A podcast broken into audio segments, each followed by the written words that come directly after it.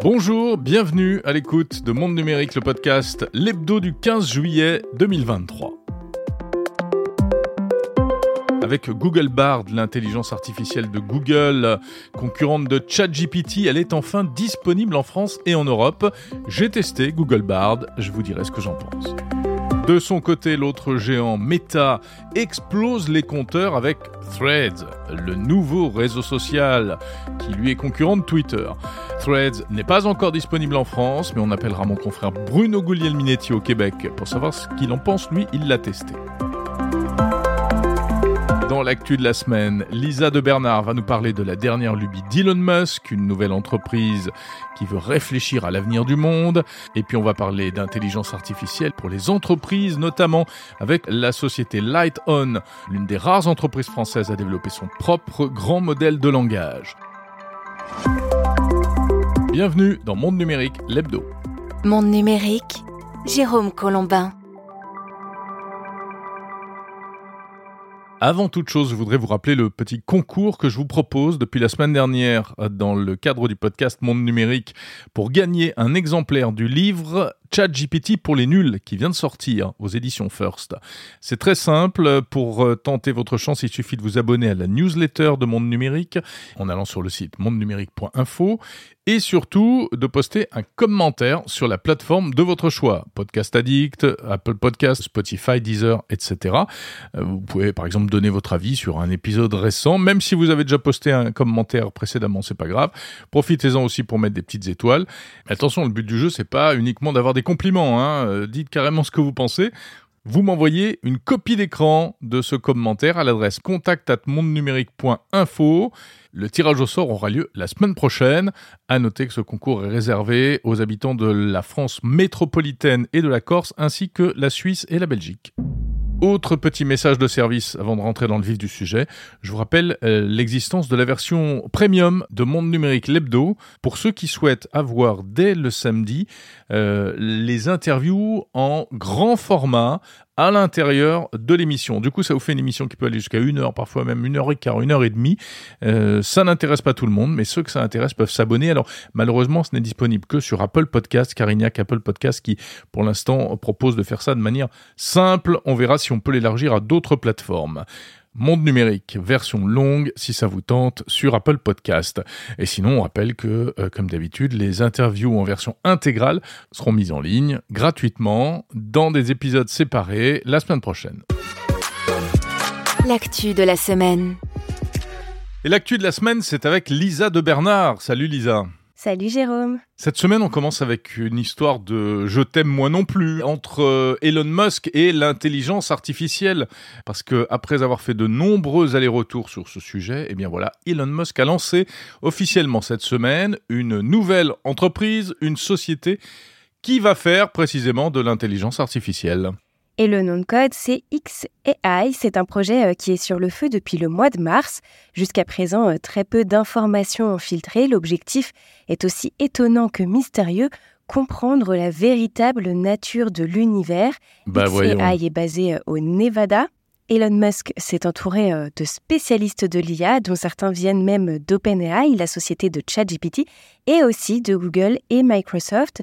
Objectif affiché de Musk, concurrencer ChatGPT et Bard de Google, les deux leaders du marché. Et pour cette nouvelle société, il a d'ailleurs acheté une grande quantité de cartes graphiques d'ordinateurs, ces éléments essentiels pour l'entraînement des modèles d'intelligence artificielle. Donc Elon Musk, décidément, n'est plus à une contradiction près, euh, parce que c'est vrai que cette annonce peut surprendre euh, quand on se rappelle tout ce qu'il a pu dire à propos de l'intelligence artificielle. Oui, c'est vrai qu'au cours des derniers mois, Elon Musk a tenu un double discours. Il avait signé la fameuse pétition pour un moratoire sur la recherche en IA et voilà qu'il semble aujourd'hui vouloir se faire sa place sur le marché.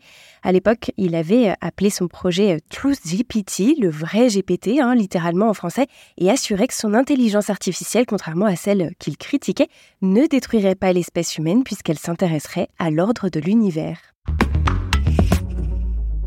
Eh bien, pendant qu'Elon Musk veut faire une intelligence artificielle qui ne fait pas de mal à l'humain, voilà que des robots se déclarent plus aptes que les hommes pour diriger le monde. Deux d'entre eux l'ont dit récemment euh, lors d'une conférence sur l'IA. Ça s'est passé la semaine dernière à Genève. La toute première conférence de presse d'un groupe de robots humanoïdes dotés d'IA s'est déroulée à l'occasion d'un sommet de l'ONU.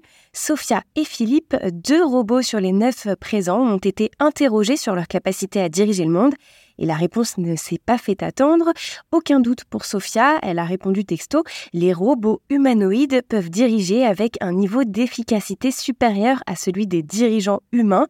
Un poil inquiétant comme réponse, certes, mais elle n'a pas été catégorique puisqu'elle a reconnu que la collaboration entre les humains et l'IA peut créer une synergie efficace.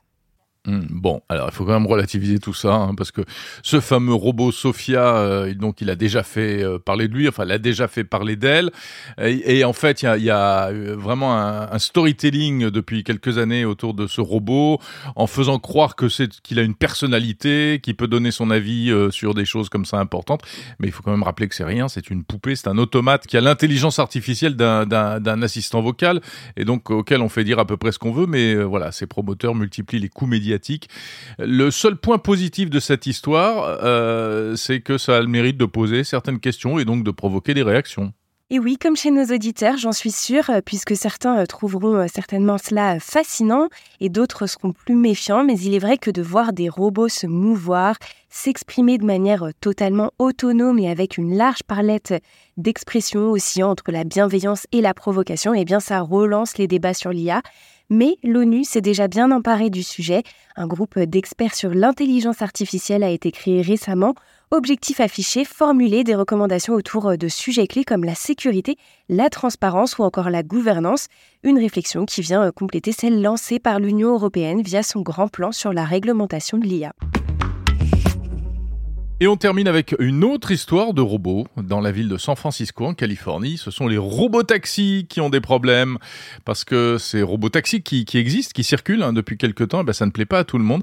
Et donc euh, euh, des opposants ont trouvé un moyen plutôt insolite euh, d'exprimer leur contestation. Et oui, en attendant que les robots humanoïdes contrôlent le monde, les robots automobiles ont un problème à régler. Des habitants euh, ont trouvé un truc surprenant pour euh, dérouter et empêcher les véhicules de circuler. Posés sur le capot des voitures, des cônes de chantier, de gros cônes rouges et blancs. L'image est cocasse, mais alors à quoi ça sert? Eh bien, les conséquences pour les voitures autonomes euh, sont euh, assez importantes puisqu'il leur est impossible de se repérer dans l'espace. Elles prennent les cônes pour des obstacles qui en plus ne devraient pas du tout se trouver là et du coup bah, elles sont complètement déroutées. Rappelons que les voitures autonomes fonctionnent avec des capteurs et des caméras, notamment derrière le pare-brise à hauteur du rétroviseur. Alors voilà, les robots taxis de Cruise et Waymo sont tout simplement paralysés, incapables d'avancer d'un centimètre. Et ces campagnes de décrédibilisation euh, pacifique, eh bien, elles sont menées par un groupe d'activistes baptisé Safe Rebel Street dans un contexte où le service de robotaxi pourrait être étendu alors que les activistes s'inquiètent de la bonne circulation sur les voies publiques et des risques de collision. c'est étonnant cette histoire-là. C'est, en fait, c'est une forme de ce qu'on appelle le néoludisme. Hein. On s'oppose aux machines parce que euh, elles risquent de remplacer les hommes, ou plutôt, en fait, c'est surtout pour les problèmes qu'elles causent, parce qu'en fait, les, taxis à San Francisco ont déjà posé plein de problèmes.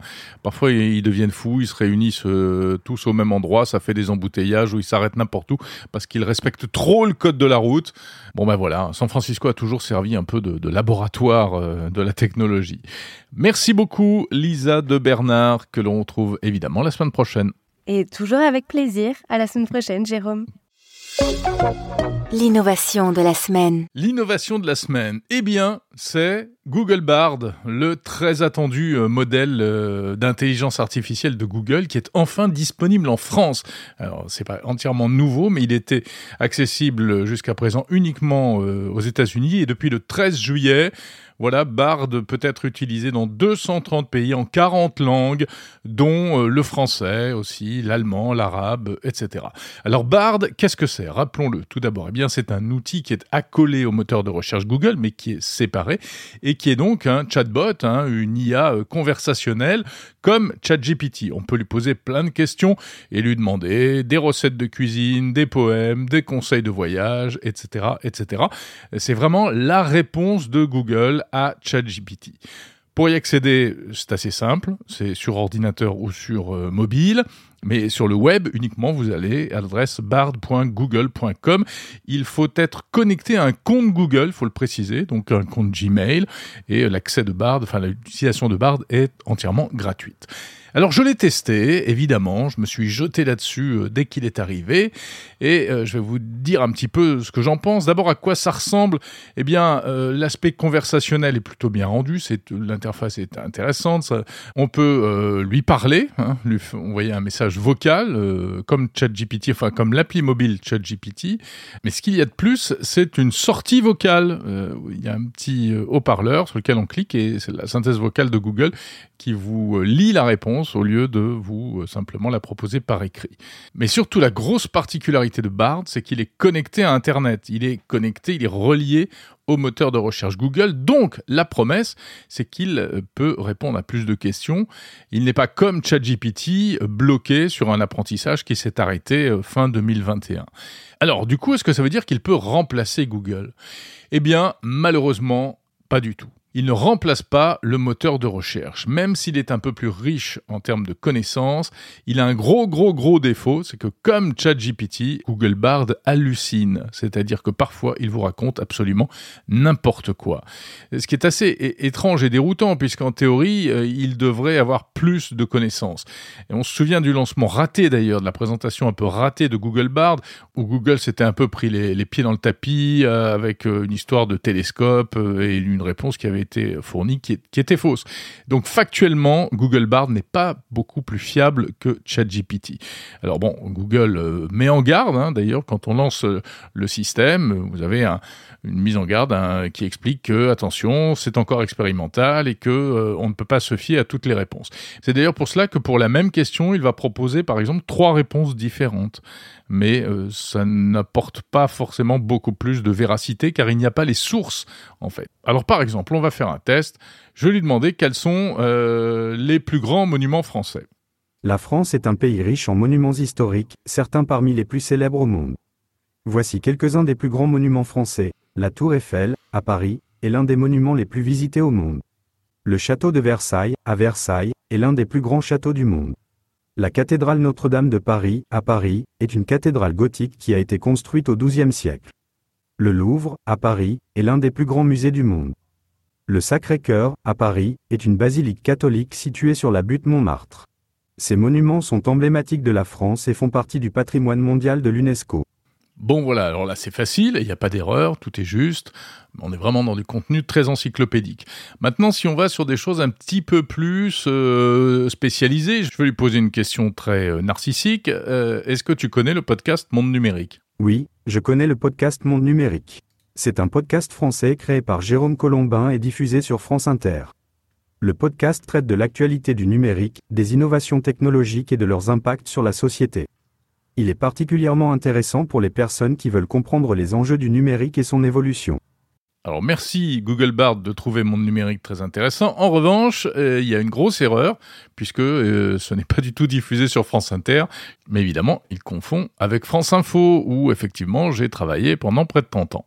C'est tout le problème de ces intelligences artificielles euh, qui fonctionnent non pas par réflexion et par compréhension de ce qu'on leur dit, mais par association de mots. Donc euh, si des mots euh, sont censés correspondre les uns aux autres parce qu'on les retrouve souvent les uns à côté des autres, eh bien c'est comme ça, c'est à partir de ça qu'il va formuler sa réponse. Et ça, c'est on touche vraiment du doigt la limite finalement de ces modèles d'intelligence artificielle qui ne sont absolument pas une intelligence, on le dit et on le redit.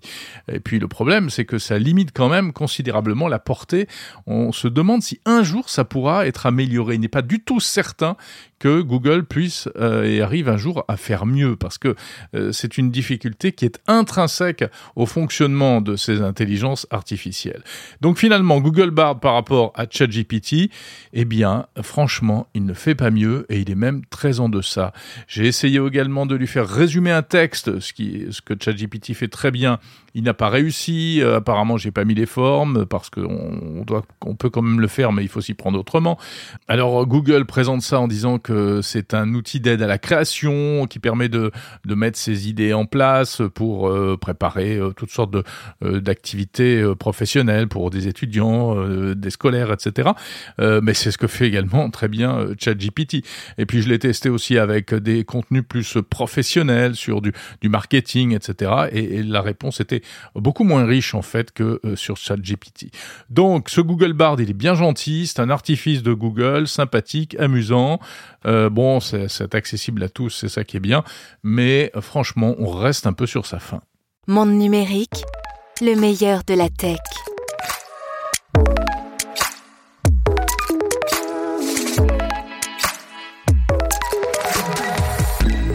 Le réseau social Threads a été lancé le 6 juillet 2023. Threads, c'est le nouveau bébé de Mark Zuckerberg, plus précisément de la société Meta. Alors avec un, démarrage en flèche incroyable pour ce Threads, plus de 100 millions d'utilisateurs en 5 jours à peine. À l'heure où je vous parle, il a dépassé les 120 millions et ça ne va certainement pas s'arrêter là. Euh, je vous en parle d'ailleurs dans un édito à retrouver par ailleurs euh, sur le fil de monde numérique. Threads n'est pas disponible pour l'instant en Europe, malgré tout, du moins pas officiellement. Il faut euh, se connecter, mais il faut un petit peu bidouiller. Alors du coup, pour savoir euh, un peu à quoi ça ressemble concrètement euh, quand on le pratique, eh bien, j'ai appelé mon ami, le podcasteur québécois Bruno Guglielminetti, qui lui a accès à Threads. Alors c'est l'occasion euh, de présenter un peu ce nouveau jouet et de s'interroger sur son avenir. Threads peut-il notamment faire de l'ombre à Twitter? On en parle. Et bonjour Bruno Guglielminetti. Salut Jérôme Colombin. Ravi de te retrouver, Bruno, du podcast Mon Carnet, Mon Carnet de l'autre côté de l'Atlantique, euh, à Montréal. Euh, alors, tu es en Amérique du Nord et tu as donc euh, la chance, le privilège euh, de pouvoir euh, t'abonner et utiliser le fameux réseau Thread de Meta, ce qui n'est pas le cas chez nous en Europe pour différentes raisons réglementaires, etc. je vais te demander tout naturellement, puisque tu l'as utilisé, un petit peu quelle est ta première impression de ce fameux réseau Threads? Ouais, ben tu sais quoi, tu as utilisé deux excellents adjectifs. Euh, le privilège, euh, et puis l'autre, je me souviens plus ce que c'est, c'est l'émotion. Je crois que j'ai dit excellent podcasteur, non? C'est pas ça? Non, non, non. non, je parlais de Threads quand même. Ah, je suis un peu humble. Mais, euh, écoute, c'est un, c'est du bonbon c'est du plaisir parce que ben, je veux pas jouer au nostalgique là, c'est pas ça ressemble pas au Twitter du début, mm-hmm. mais euh, c'est quelque chose qui ressemble, qui est dans la mouvance, donc qui est un endroit où on peut échanger. J'avais un peu peur parce qu'au départ, quand on a parlé de Threads, on disait que ça va être un, un endroit, un lieu de conversation, d'échange basé sur le texte. Et puis là, je me suis dit bon ben, on pourra pas partager de photos mm-hmm. et de vidéos. Puis autant comme créateur de contenu où on sait que c'est ça qui fonctionne le plus que aussi pour agrémenter les, les, conversations. De temps en temps, il faut illustrer plus qu'avec des mots. Euh, ben heureusement, euh, les gens de Threads, donc les gens d'Instagram, ont été assez euh, généreux pour dire ben non, on va quand même permettre aux gens de, de pouvoir partager des, des, des, des, vidéos, des photos. Et puis aussi, ce que je trouve très habile de leur part, c'est que comparativement, et là évidemment, je compare toujours au, Twitter gratuit, là, on s'entend, oui. parce qu'évidemment, si on paie pour le Twitter Blue, on a plus de fonctionnalités. Mais si si je compare donc avec Twitter de base, on a beaucoup plus d'espace pour s'exprimer. Euh, chez Threads, on a misé sur le 500 caractères plutôt que le 280 et ça fait toute la différence. En 500 caractères, tu as vraiment le temps d'expliquer ce que tu veux dire et puis si t'as pas assez de place, ben c'est que ça te prend une page de blog et va-t'en ailleurs. C'est que tu as trop de choses à dire. Euh, effectivement, ça, ça, évite de faire euh, des raccourcis un peu rapides qui en plus peuvent parfois nous coûter très cher. Euh, et il y a une fluidité qu'on perd, qu'on perd, qu'on commence à perdre sur Twitter par rapport à la, à la grandeur des textes. Ouais. au niveau photo et vidéo, ils sont donc également plus généreux. Hein oui, ben oui, pour les photos, euh, contrairement à Twitter, c'est dommage, mais évidemment, dans la tête des gens, on compare toujours à Twitter. Alors, moi, je poursuis dans ce sens-là. Euh, Twitter, c'est 4 photos maximum. Sur Threads, c'est 10 photos. Alors, encore là, après 10 photos, je pense que tu as pas mal raconté ton histoire. Mm-hmm. Euh, ça, c'est intéressant. La vidéo, ben, c'est un peu plus. la limite, c'est 5 minutes, si ma mémoire est bonne. Tandis que le service de base sur Twitter, c'est 2, 2 minutes 20. Alors, on est vraiment dans une version plus plus de Twitter Cela étant dit, ça c'est pour la générosité. Mais quand on regarde, évidemment, on s'entend, c'est une V1, c'est une première version Mhm. et euh, on a été avec des outils, des, des, une expérience simple pour l'utilisateur et donc on se retrouve avec des fonctionnalités de base. Alors on peut publier, on peut aimer, on peut repartager et ça s'arrête là. D'accord. Donc il n'y a pas de hashtag, par exemple? Non, le hashtag est pas là. Et d'ailleurs, il y a bien des, il y a bien des gens qui se plaignent de la chose, habitués sur Instagram d'abord, et puis après sur, sur Twitter à utiliser les, les hashtags. Ouais. Mais non, pour le départ, ils ont décidé de pas les mettre. Mais évidemment, bon, comme c'est pas, ça appartient pas à personne, ils pourraient les utiliser, mais ils ont pas voulu de créer. de- et c'est ça qui est intéressant. Encore euh, cette semaine, il y avait le patron d'Instagram qui disait, écoutez, euh, Threads, c'est pas fait pour suivre l'actualité, c'est pas fait pour parler de politique, donc vous pourrez pas suivre des sujets en cliquant sur les hashtags. Euh, L'idée là-dedans, c'est que vous allez là, vous avez des conversations, vous partagez vos réflexions et ça s'arrête là. Oui, mais alors du coup, est-ce que, euh, enfin, quel est le- l'intérêt, j'allais dire, en termes de contenu euh, Qu'est-ce qu'on trouve? Parce que c'est vrai que l'une des forces de Twitter, c'est de suivre l'actualité en temps réel. Ouais. Donc Ben, là, C'est pas le cas. Non, c'est ça. Puis on- je me demande si c'est justement pas pour se différencier Twitter en disant que c'est pas une copie complète Ouais. de Twitter, Hmm. de Twitter qu'on n'a pas voulu utiliser le hashtag. Ça, ça pourrait être une raison. Mais l'autre raison, c'est que, euh, et puis là, ça revient sur l'histoire du contenu. euh, L'idée de génie qu'ils ont eue, parce que le problème avec Mastodon ou avec Blue Sky, c'est que dans chaque cas, puis c'est vrai dans la plupart des réseaux sociaux, on part à zéro. Et là, il faut se construire euh, des abonnements, Mhm, euh, puis on espère qu'il y a des gens qui vont nous suivre. Tandis que dans le cas de Threads, on nous offre dès le départ la possibilité, puisque notre compte Threads il est lié avec notre compte Instagram, il nous permet dès le départ de s'abonner sur Threads ou même s'abonner qu'on suit sur Instagram. Et normalement, si on les suit sur Instagram, c'est parce qu'il y a des sujets qui nous plaisent, euh, que ce soit des personnes, que ce soit des marques ou, ou même des politiques. Alors, à partir de ce moment-là, ben, on se retrouve avec du contenu automatiquement, ce qui, ce qui est pas l'apanage de Blue Sky. De Blue Sky. Ou pas, Mhm. Ouais, pendant des mois, vous pouvez vous promener à pas connaître personne. Même chose sur, sur Mastodon. Mhm. Euh, c'est plein d'inconnus que vous lisez, plus ou moins intéressant, parce que l'algorithme n'a pas encore fait son travail. Tandis que quand vous arrivez sur Threads, ben là, tout de suite, c'est des gens que vous connaissez, c'est des sujets qui vous interpellent, et puis, euh, ben, vous apprenez.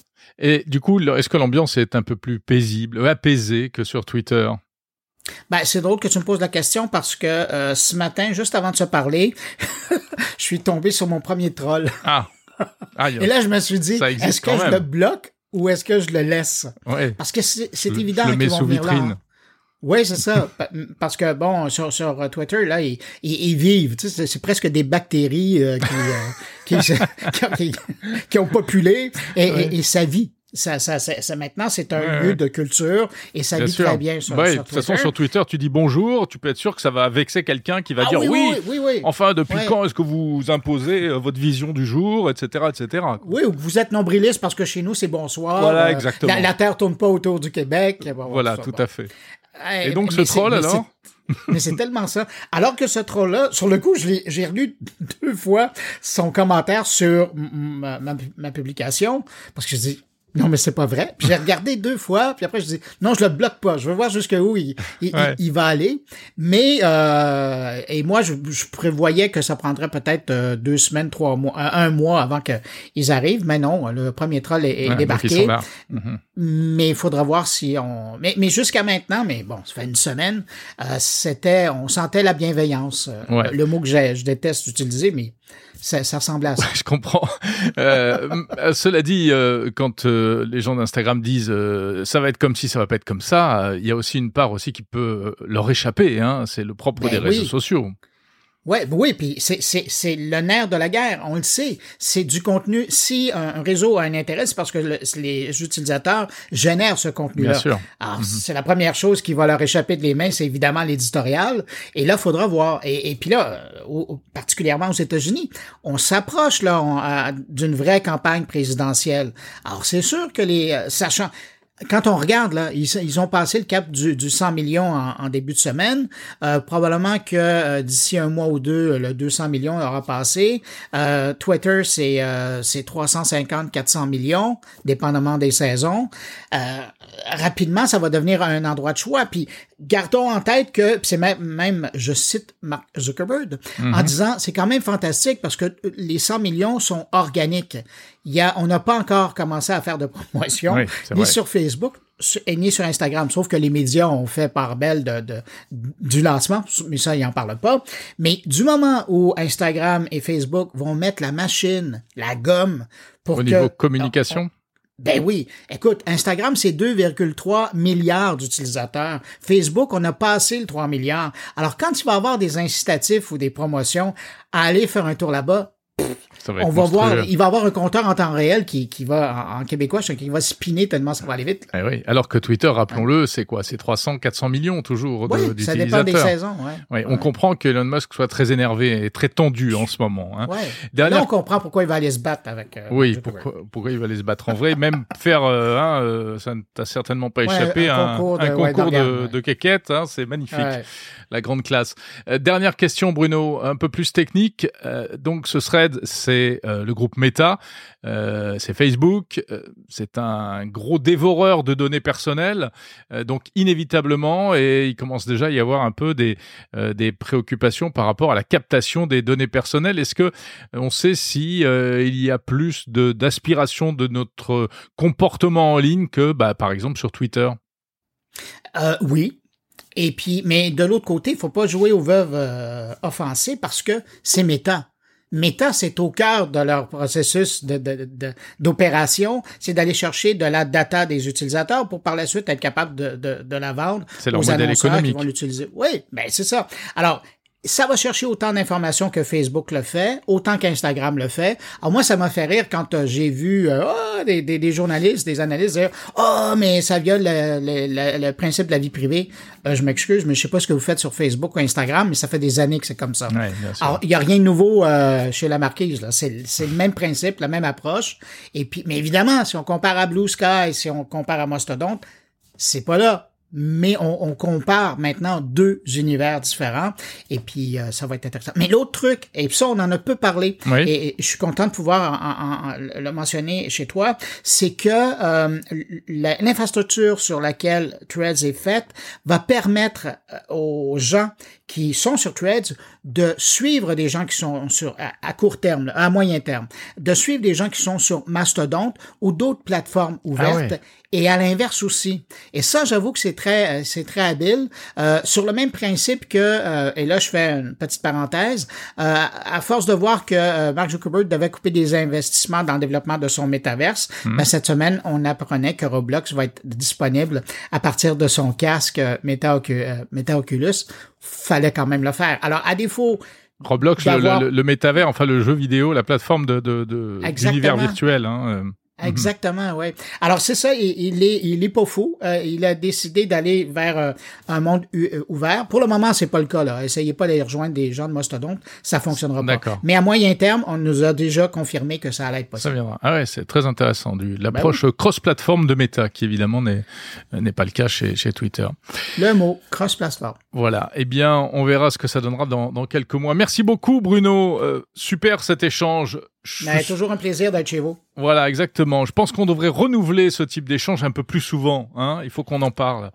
Ben, voilà. Je prendrai ta menace euh, en considération. Voilà, et puis les gens qui nous écoutent euh, peuvent nous dire également ce qu'ils en pensent, s'ils aimeraient euh, qu'on se parle un peu plus souvent de chaque côté de l'Atlantique, comme ça pour débriefer des, des sujets tech. Merci beaucoup Bruno Guglielminetti du podcast Mon Carnet, et j'en profite pour signaler que je suis dans ton podcast précisément cette semaine pour parler de Google Bard. Salut, Jérôme.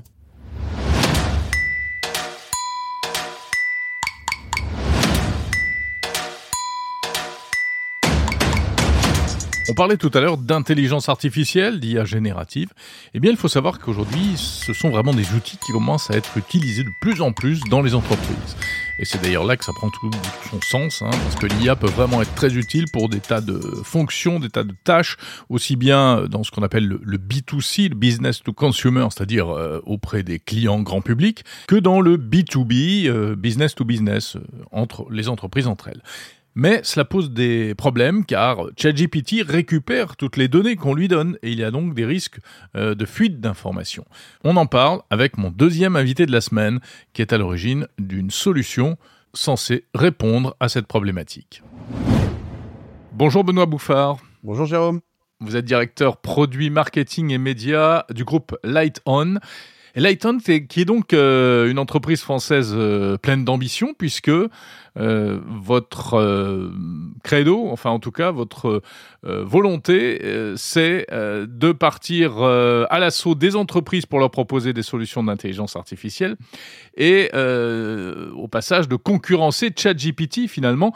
Alors comment fait-on pour concurrencer ChatGPT bah, en fait, il faut tout simplement essayer d'écouter les problématiques des grandes entreprises. Aujourd'hui, ChatGPT est un outil euh, qui, peut, qui est très utilisé par le B2C, utilisé par euh, nous en tant qu'individus. Et les problématiques d'une entreprise, surtout en Europe, sont bien spécifiques. Typiquement, il y a toute la partie sécurité et privacy.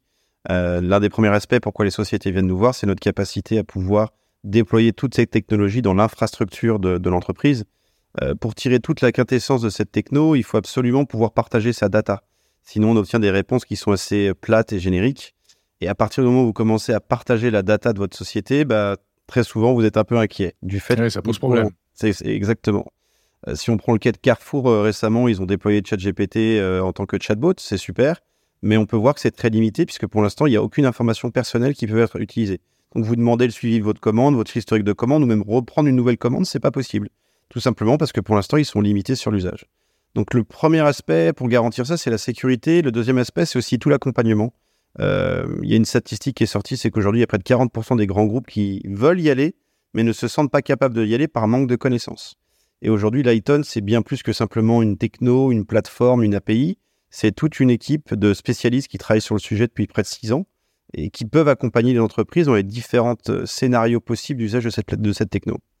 Alors, vous êtes euh, parmi les, rares entreprises françaises euh, qui avaient développé votre propre euh, LLM, hein, c'est-à-dire un, grand modèle de langage sur lequel s'appuie la solution que vous commercialisez, qui s'appelle donc Paradigme. Ça consiste en quoi développer son propre LLM alors en fait, ça consiste à constituer une grande base de connaissances. un, modèle de langage, en fait, c'est quelque chose d'assez, si on simplifie au minimum, au maximum, c'est quelque chose qui est censé prédire le prochain mot qui est le plus pertinent dans une, dans une ligne de phrase. Euh, donc ça consiste en quoi? Ça sert d'abord à aller chercher une grande variété de données qui sont accessibles publiquement pour gérer tous les problèmes de copywriting et ainsi de suite, de dédoublonner cette data, de vérifier, d'enlever tout ce qui peut être toxique de cette data, parce qu'à part dans le web public, il n'y a pas que des choses qui sont propres, et de trouver le compute, donc des infrastructures pour pouvoir entraîner ces machines. Et une fois qu'il y a toute cette, euh, cette chose qui a été mise en place, il va falloir lancer un entraînement sur ce modèle et vérifier au fur et à mesure de ce qu'on appelle les checkpoints, vérifier si le modèle est bien en train d'apprendre au fur et à mesure. Et une fois que ce modèle est à disposition, bah, c'est comme un diamant, il va falloir le tailler petit à petit pour qu'il soit en capacité d'être éduqué à réaliser des tâches spécifiques. Donc il y a toute cette partie-là qui consiste à, lancer un grand modèle de langage. Et donc ça, c'est une phase qui euh, prend un certain temps, j'imagine. Tout à fait, un certain temps, un certain coût. Euh, ça a été fait avec euh, l'année dernière. Ça nous a pris euh, plusieurs mois à, entraîner ce modèle. Et depuis qu'on a reçu ce modèle, nous, on a également depuis cinq mois réentraîné ce modèle pour réussir à ce qu'il sorte un petit peu du carcan initial qu'il a été fait pour pouvoir le diriger. donc c'est plusieurs mois de travail, effectivement. Mmh. Et c'est ça qui nécessite des ressources informatiques importantes en plus. Tout à fait. Ces grands modèles ne se déploient pas sur n'importe quelle infrastructure. Il faut énormément de GPU. Donc, il y a quelques acteurs mondiaux, euh, des, cloud providers qui, permettent de faire ça euh, et d'entraîner ces modèles. Et nous, la force qu'on a, c'est qu'aujourd'hui, plus ça met de temps, plus ça coûte cher, puisqu'il y a des frais de compute, donc comme l'électricité, si vous laissez la machine tourner. Et notre code base nous permet aujourd'hui de, raccourcir de 20% le temps de, travail. Donc, ça veut dire plus vite, mais aussi moins cher pour générer des modèles euh, notre modèle, on en a profité, mais également construire des modèles sur mesure pour nos clients. Hmm. Euh, vous l'avez entraîné sur quel euh, type de machine, sur quel provider? Aujourd'hui, on a un partenariat avec AWS, donc on a été complètement utiliser cette, cette, infrastructure, mais là, on est en train de discuter avec d'autres providers, OVH, GCP, on est complètement agnostique sur le sujet. Mais initialement, ouais, ça a été fait avec AWS. Ouais, mais alors d'un côté, vous parlez de, souveraineté, enfin de, protection euh, des données, hein, euh, et puis de l'autre côté, vous allez utiliser les ordinateurs d'AWS. Est-ce que ça pose pas un problème? Alors, il faut vraiment distinguer deux choses. Il y a l'aspect entraîner un modèle, il va à l'école à Harvard aux États-Unis, c'est une chose, il a utilisé ça. Maintenant, une fois que ce petit étudiant sort de l'école d'Harvard, il rentre dans l'entreprise et n'en sort plus. Et, quand il est sur Harvard, il, a accès à une data publique.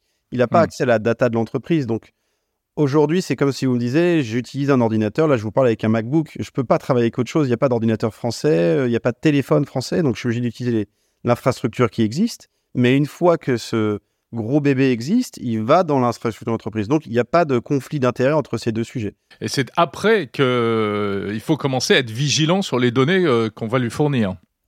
Tout à fait, il faut être vigilant pour deux aspects. Alors si on est dans l'infrastructure d'entreprise, on peut déjà se garantir que ça reste à l'intérieur de l'entreprise, donc il y a une vigilance moindre. Mais il reste quand même un aspect vigilance, c'est comment compartimenter toute cette data au sein même de l'entreprise. Si vous êtes dans le département RH, vous avez potentiellement accès à toutes les fiches de paye de l'entreprise. C'est pas pour autant que vous vouliez que tous les employés connaissent le salaire des uns et des autres. Donc il faut effectivement être en capacité de pouvoir à la fois donner euh, cette data au modèle, mais être capable de compartimenter l'accès lorsqu'un utilisateur va interroger euh, ce modèle pour obtenir des réponses. Donc, quel type d'application euh, peut-il y avoir à votre, à votre solution? Alors nous, on est, ce que j'aime rappeler, c'est qu'on travaille sur le texte. Donc à partir du moment où il y a besoin d'analyser, comprendre, rédiger du texte, on peut travailler avec des use cases. Les use cases les plus utilisés qui reviennent le plus souvent, bon, il y a toute la partie de chatbot qui est une vieille, vieille dans le monde d'Internet, hein, de depuis quelques années on entend beaucoup parler de chatbot, mais c'était limité sur des plus petits modèles et ça offrait une expérience souvent déceptive où le modèle comprenait pas forcément, le chatbot répétait désolé, j'ai pas compris votre question, ainsi de suite. Aujourd'hui, avec sa capacité et sa taille, il peut être capable de répondre à n'importe quel sujet. Euh, deuxième aspect, c'est beaucoup de la recherche documentaire. Euh, aujourd'hui, on est tous amenés à avoir une boîte mail, un, un, endroit où on stocke nos documents, un calendrier, euh, un, outil de chat dans l'entreprise. Quand je me pose une question, je dois poser souvent mes questions à différents moteurs de recherche. L'idée est de pouvoir d'avoir un seul champ de recherche où je pose une question en langage naturel et hop, j'ai une réponse qui va aller chercher dans les différentes euh, zones de, la base documentaire de l'entreprise. A un autre use case, c'est tout ce qui est euh, brainstorming. Donc, si vous voulez faire une fiche produit, si vous voulez faire un emailing, bah, essayez de demander au modèle de vous accompagner pour la création de ce contenu.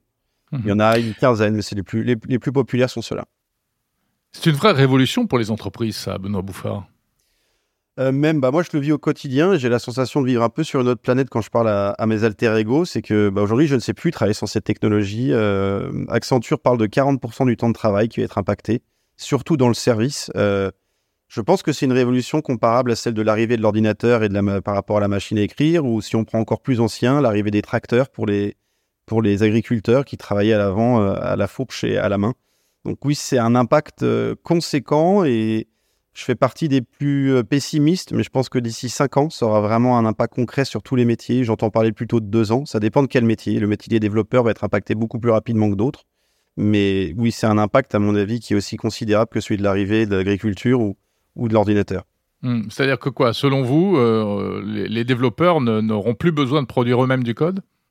Il y aura toujours besoin d'humains. Souvent, les gens, quand je parle, même dans mon entourage, disent Mais je vais pas être remplacé. La question, l'ordinateur n'a pas remplacé tous les travaux. La question, c'est que si vous avez un comptable demain qui ne sait pas utiliser un ordinateur, il n'a plus de travail. Donc je pense que et ça reste ma vision et il faut garder, euh, reste une vision de, Benoît de Lighton, mais euh, je pense que les gens qui ne vont pas adhérer à cette technologie, qui ne vont pas avoir ce grand virage arrivé, vont être en difficulté. Mais il restera toujours des développeurs pour des questions euh, déjà de vérification, parce qu'il faut toujours vérifier ce que fait une machine fait. Même dans l'industrie automobile, il y a quelqu'un qui vérifie comment on construit une voiture, même si une voiture est construite à 90% via des robots. Mhm. on sait que le gros problème aujourd'hui de ces IA euh, génératives euh, et de texte et de chat GPT, c'est ce qu'on appelle les hallucinations, hein, euh, avec le système que vous avez décrit de prédiction des mots. parfois, c'est absolument n'importe quoi, puisqu'en fait, la machine ne, comprend pas ce qu'elle ce qu'elle écrit. Comment est-ce que vous faites face à ce problème chez Lighton? Pour nous, c'est un problème d'engineering. C'est pas un problème de technologie, c'est un problème d'usage. Euh, il faut savoir dompter la bête entre guillemets. Donc, la première chose, il faut savoir demander un besoin précis à cette machine. Si vous ne le faites pas de façon précise, elle peut halluciner. Puis il y a l'autre, l'autre possibilité, comme on, éduque un enfant en lui disant, bah, ne jette pas, ne joue pas au ballon dans la chambre, mais joue au ballon dans le jardin. Bah, on va lui éduquer petit à petit aux règles spécifiques de l'entreprise.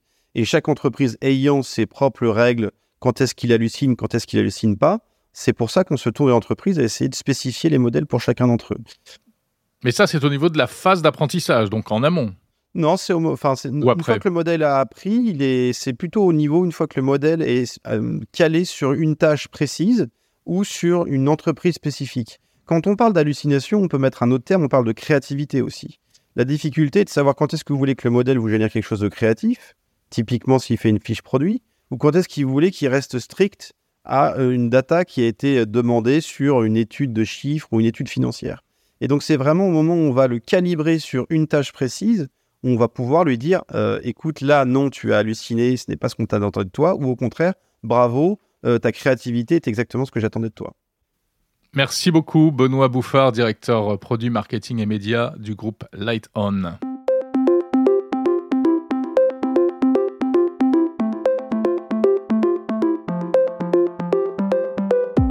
Si vous écoutez la version classique de Monde Numérique Lebdo, sachez que vous pourrez retrouver l'interview de Benoît Bouffard en intégralité la semaine prochaine, en épisode séparé sur le fil de Monde Numérique. C'est fini pour mon numérique l'hebdo du 15 juillet 2023. J'étais ravi de passer ce moment avec vous encore. Pendant l'été, mon numérique continue, vous le voyez, jusqu'à fin juillet, programme normal. Et pour le mois d'août, eh bien, je suis en train de vous concocter euh, des petites choses euh, qui devraient vous plaire, je l'espère.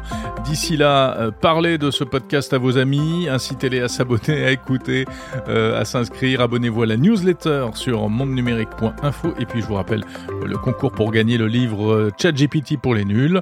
Vous postez un commentaire, vous m'envoyez le screenshot à l'adresse contact Je vous souhaite une très bonne semaine, de très bonnes vacances si vous êtes en vacances et si vous écoutez ce podcast les doigts de pied en éventail euh, sous le soleil, tant mieux, vous avez raison. Salut, à la prochaine.